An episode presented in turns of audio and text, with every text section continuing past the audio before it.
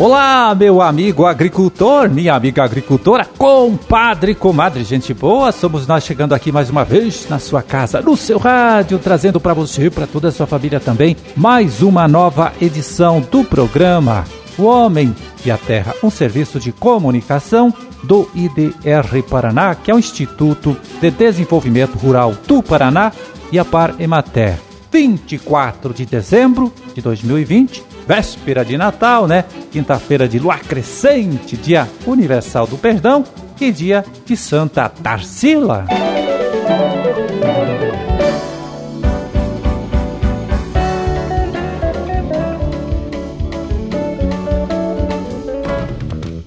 Olha, muitos produtores que lidam com a criação de gado de leite geralmente esquecem que é importante fazer a adubação da pastagem utilizada para alimentar o rebanho. E tem aqueles que até entendem que é bom jogar um pouquinho de adubo, jogar um pouco de calcário sobre a área dos piquetes, mas fazem isso de qualquer jeito, sem critério nenhum, sem ter uma análise do solo em suas mãos. Então, vamos entender por que é importante fazer a adubação da pastagem e também porque essa adubação deve ser feita com base no resultado da análise do solo, ouvindo a explicação do agrônomo Lucas Drum, do IDR Paraná de Lindo Oeste. Fala, Lucas.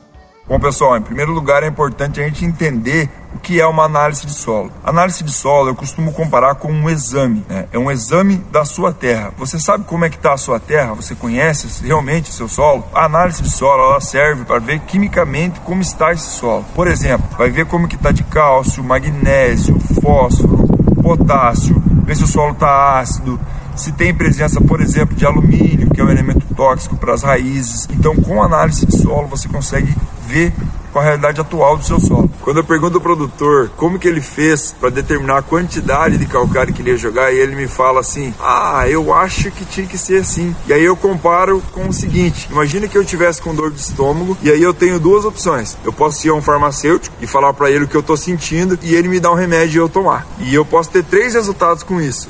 Eu posso melhorar, mas geralmente vai acontecer outras duas coisas.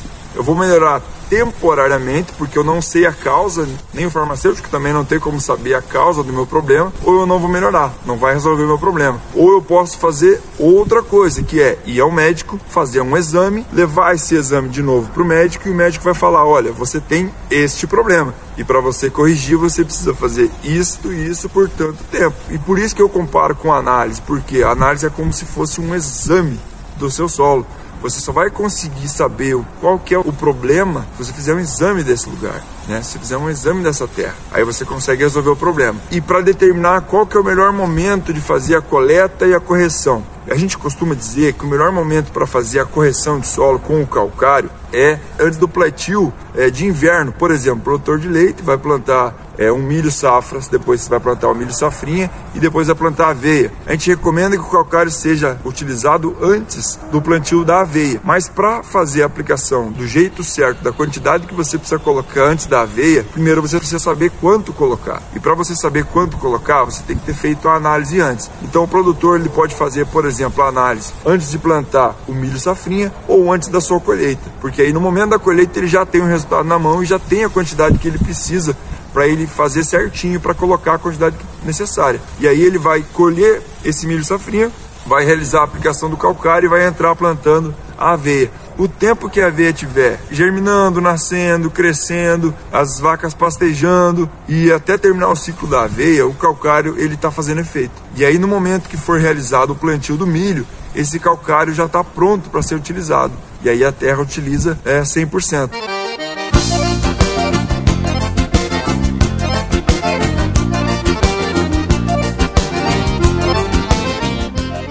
Bom, e hoje o Lazinski não participa aqui fazendo a previsão do tempo, mas enviou pra gente, mesmo assim, a sua colaboração com análise, né? Sobre o fenômeno Laninha. Vamos ouvir o Lazinski agora. Olá, Marildo, como vai você? Tudo bem? Nós hoje vamos fazer uma previsão diferente. Nós não vamos fazer a previsão do tempo, aquela de curto prazo, por uma semana, dez dias. Hoje vamos falar de clima, Marildo. É, esses fenômenos climáticos que eu acho que todo mundo já está acostumado, não é? é ouviu falar bastante, é o Ninho, Laninha, especialmente esse ano que nós estamos aí sob a influência de uma Laninha e tem causado aí tantos transtornos no clima, não só aqui no Paraná, mas em toda a região centro-sul do Brasil, com essas chuvas bastante irregulares, abaixo da média, tivemos problemas com estiagem, não é? Isso tudo influência do Laninha. Bom, acho que, como eu falei, muita gente ouviu falar, a imprensa tem comentado bastante sobre o Laninha, não é? E são fenômenos, Amarildo, que ocorrem bem longe daqui, não é? Esses fenômenos ocorrem lá no Oceano Pacífico, próximo à região equatorial, então é bem distante daqui, mas nós olhamos muito para lá, por quê? Porque o Oceano Pacífico é o maior oceano do mundo e ele acaba predominando sobre os outros oceanos, o Atlântico, que está aqui na nossa porta, o Índico, né? Então, por ele ser o maior oceano do mundo, ele tem, assim, uma influência muito grande sobre o clima, não é? Bom, e como eu falei, esses fenômenos ocorrem ali próximo linha equatorial do Pacífico e quando nós temos, na verdade, um aquecimento das águas ali próximo ao Equador, marido, nós temos um fenômeno chamado El Ninho, que particularmente é muito bom para nós aqui no centro-sul do Brasil. Num ano de El Ninho, as chuvas para nós são muito bem distribuídas, as chuvas são mais abundantes, acima da média. Nós podemos ter problema com excesso, mas não com falta de chuva, né? As temperaturas também não variam tanto, elas são mais amenas, não tem essas variações tão bruscas, né? Como nós temos observado esse ano, né? E quando nós temos o Laninha, nós temos a situação contrária, nós temos o resfriamento das águas próximo ao Equador, ali no Oceano Pacífico, né? E no ano de Laninha, por outro lado, o Laninha não é tão bom para nós, né? É o que está acontecendo esse ano. As chuvas são muito irregulares, as chuvas são muito mal distribuídas, normalmente abaixo da média, Marildo. Nós temos aí com relação às temperaturas altos e baixos, o frio vai até mais tarde e chega muito mais cedo também, não é? Temos essas ondas de calor intercaladas aí com quedas bruscas de temperatura, como nós observamos muito bem aí no mês de outubro, principalmente, o mês de setembro.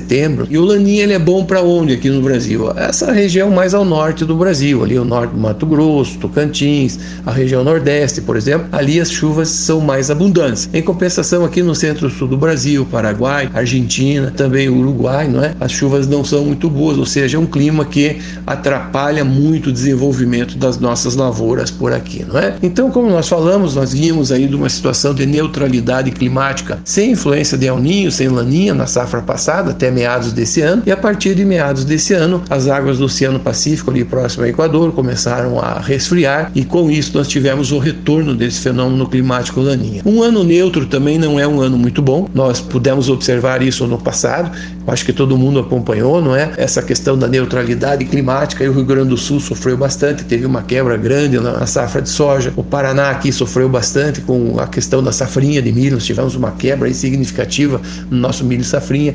Então, um ano neutro e um ano de laninha, eles não são muito favoráveis para nós aqui na região centro-sul do Brasil. Como eu falei, quando eu tenho El Ninho aqui é bastante favorável, mas por outro lado, as regiões norte e nordeste do Brasil sofrem mais, né? Neste caso. Bom, Amarildo, a tendência desses modelos prognósticos de mais longo prazo indicam que essa laninha ela vai atingir um máximo agora entre dezembro e janeiro agora de 2021 e a partir de fevereiro, março do ano que vem há uma tendência que esse fenômeno comece a enfraquecer, mas ele vai ainda influenciar o clima em boa parte durante o primeiro semestre do próximo ano, né? Pelo menos até meados do ano que vem, nós vamos estar sob a influência desse fenômeno climático laninha. Então, o que, que a gente pode dizer? Essa safra de verão, nós vamos ter aí esses problemas de irregularidade de chuva, veranicos um pouco mais prolongados, ondas de calor intercaladas com ondas de frio, ou seja, o frio ano que vem pode chegar um pouco mais cedo, tá certo, Amarildo? Então eu quero desejar aí a todos também um feliz Natal, um ótimo final de ano, um grande abraço a você, Amarildo, e um feliz Natal a todos aí. Valeu, Azinski, olha, muito obrigado mais uma vez, um forte abraço e um bom Natal, um bom Ano Novo aí para todos vocês também.